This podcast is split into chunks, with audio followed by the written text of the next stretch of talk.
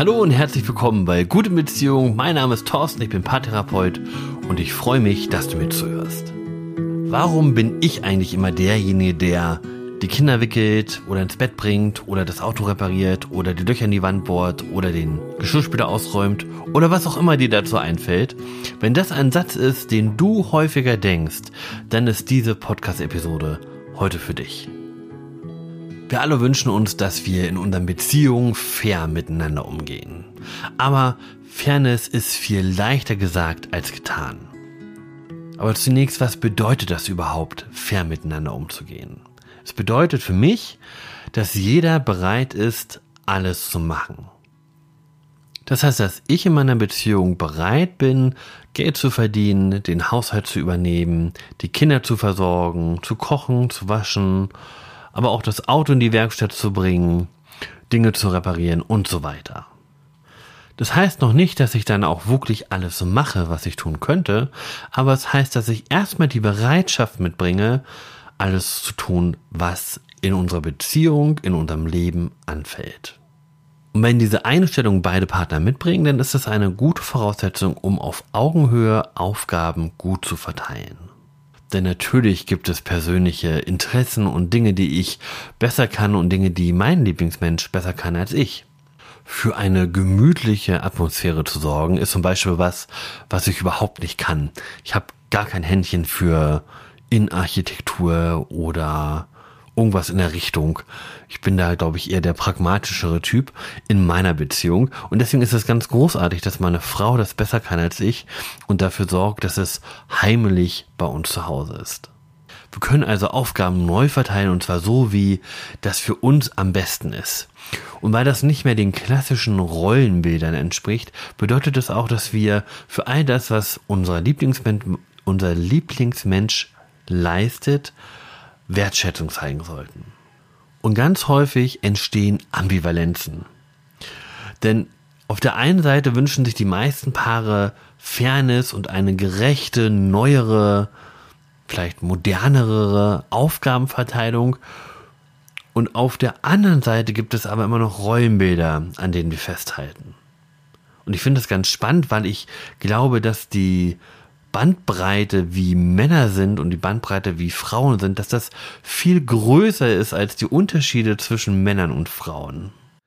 Aber trotz allem haben wir ein Rollenbild in unserem Kopf und versuchen das zu leben, auch wenn wir auf der anderen Seite uns das anders wünschen.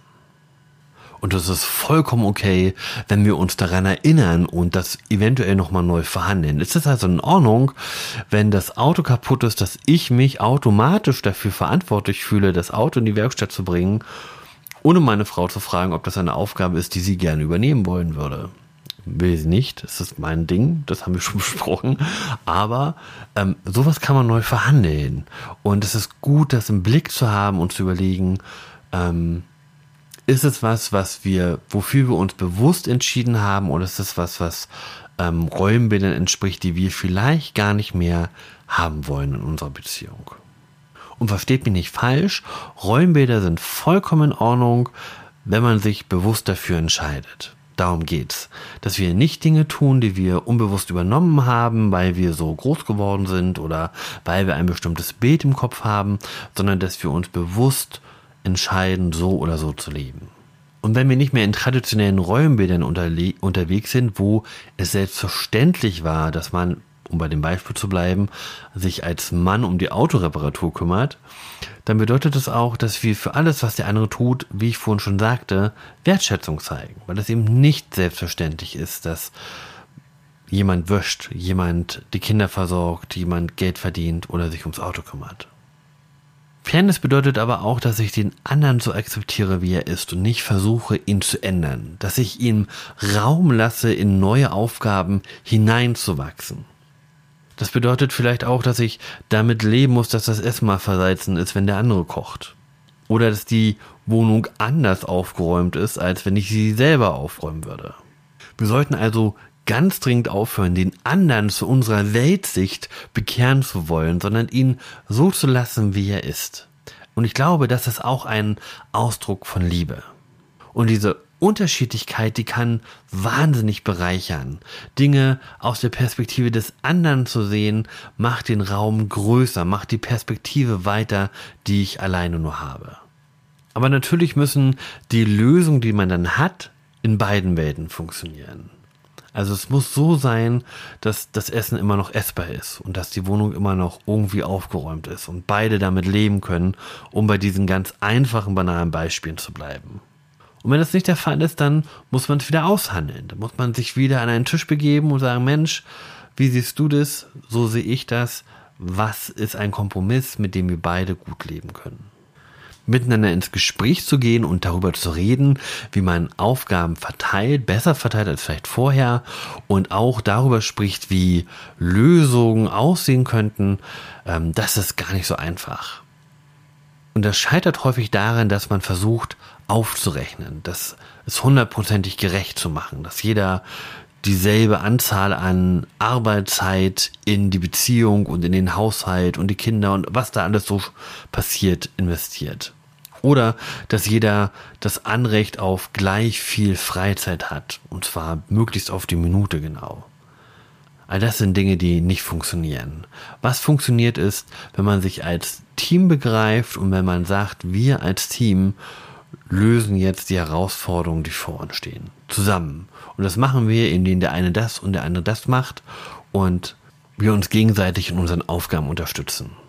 Da ist es übrigens auch ganz gut, das Wort Hilfe oder Hilf mir mal oder ich helfe dir jetzt mal ähm, wegzulassen, weil das immer suggeriert, dass das die Aufgabe des anderen ist und das gar nicht mein Job ist und ich quasi nur aus lauter Gefälligkeit mal mit anpacke. Es unterstreicht den Teamgedanken mehr, wenn ich auf das Wort ich helfe dir verzichte. Noch zwei weitere Ideen zum Thema Aufgabenverteilung. Einige Paare einigen sich darauf, ein Rotationsprinzip einzuführen. Das heißt, ein Monat lang ist der eine Partner dran, die Kinder ähm, von der Kita abzuholen, der nächst, den nächsten Monat der andere. Das geht bestimmt nicht in allen Aufgabenbereichen, in allen Lebensbereichen, aber es geht meistens doch in mehr, als man denkt. Und ich glaube, das ist was, was dabei hilft, flexibel zu bleiben, auch im Kopf flexibel zu bleiben. Vielleicht ist das ja eine Idee für euch. Eine zweite Möglichkeit, Aufgaben neu zu verteilen, ist auch, wenn wir einen Teil der Aufgaben outsourcen. Vor allem dann, wenn wir das Gefühl haben, dass wir immer irgendwie am Limit sind. Dann ist es gar nicht verkehrt zu sagen, wir engagieren jemanden, der uns bestimmte Aufgaben abnimmt wir engagieren eine Haushaltshilfe, damit wir den Haushalt einfacher gebacken bekommen. Oder was auch immer. Ein Gärtner oder ein Babysitter oder was euch einfällt dazu. Und wenn ihr jetzt sagt, hm, ja, tolle Idee, aber das Geld dafür muss man erstmal haben, dann ist meine Erfahrung aus der Praxis, dass in der Regel das Geld dazu da ist, man aber dann an anderen Stellen Abstriche machen muss. Es geht also weniger um die finanziellen Mittel, sondern mehr um die Prioritäten, die man setzt. Wenn du noch einen Buchtipp haben möchtest zu dem Thema Aufrechnen und Wertschätzung, dann kann ich dir das Buch 8080 Marriage sehr ans Herz legen. Da geht es genau darum, dass wir aufhören aufzurechnen, sondern dass wir mit ganz viel Wertschätzung aufeinander zugehen. Ich verlinke das Buch in den Show Notes. Wenn du in deiner Beziehung das Gefühl hast, dass Aufgaben ungerecht verteilt ist, dann möchte ich dich ermutigen, das Thema anzugehen und dich mit deinem Lieblingsmenschen hinzusetzen und darüber zu reden. Ganz ohne Vorwürfe, sondern einfach nur darüber, wie du dich gerade fühlst. Wenn dir der Podcast gefallen hat, dann freue ich mich, wenn du ihn mit deinen Freunden und Bekannten teilst. Ich freue mich, wenn du nächste Woche wieder mit dabei bist. Es grüßt und winkt, dein Thorsten.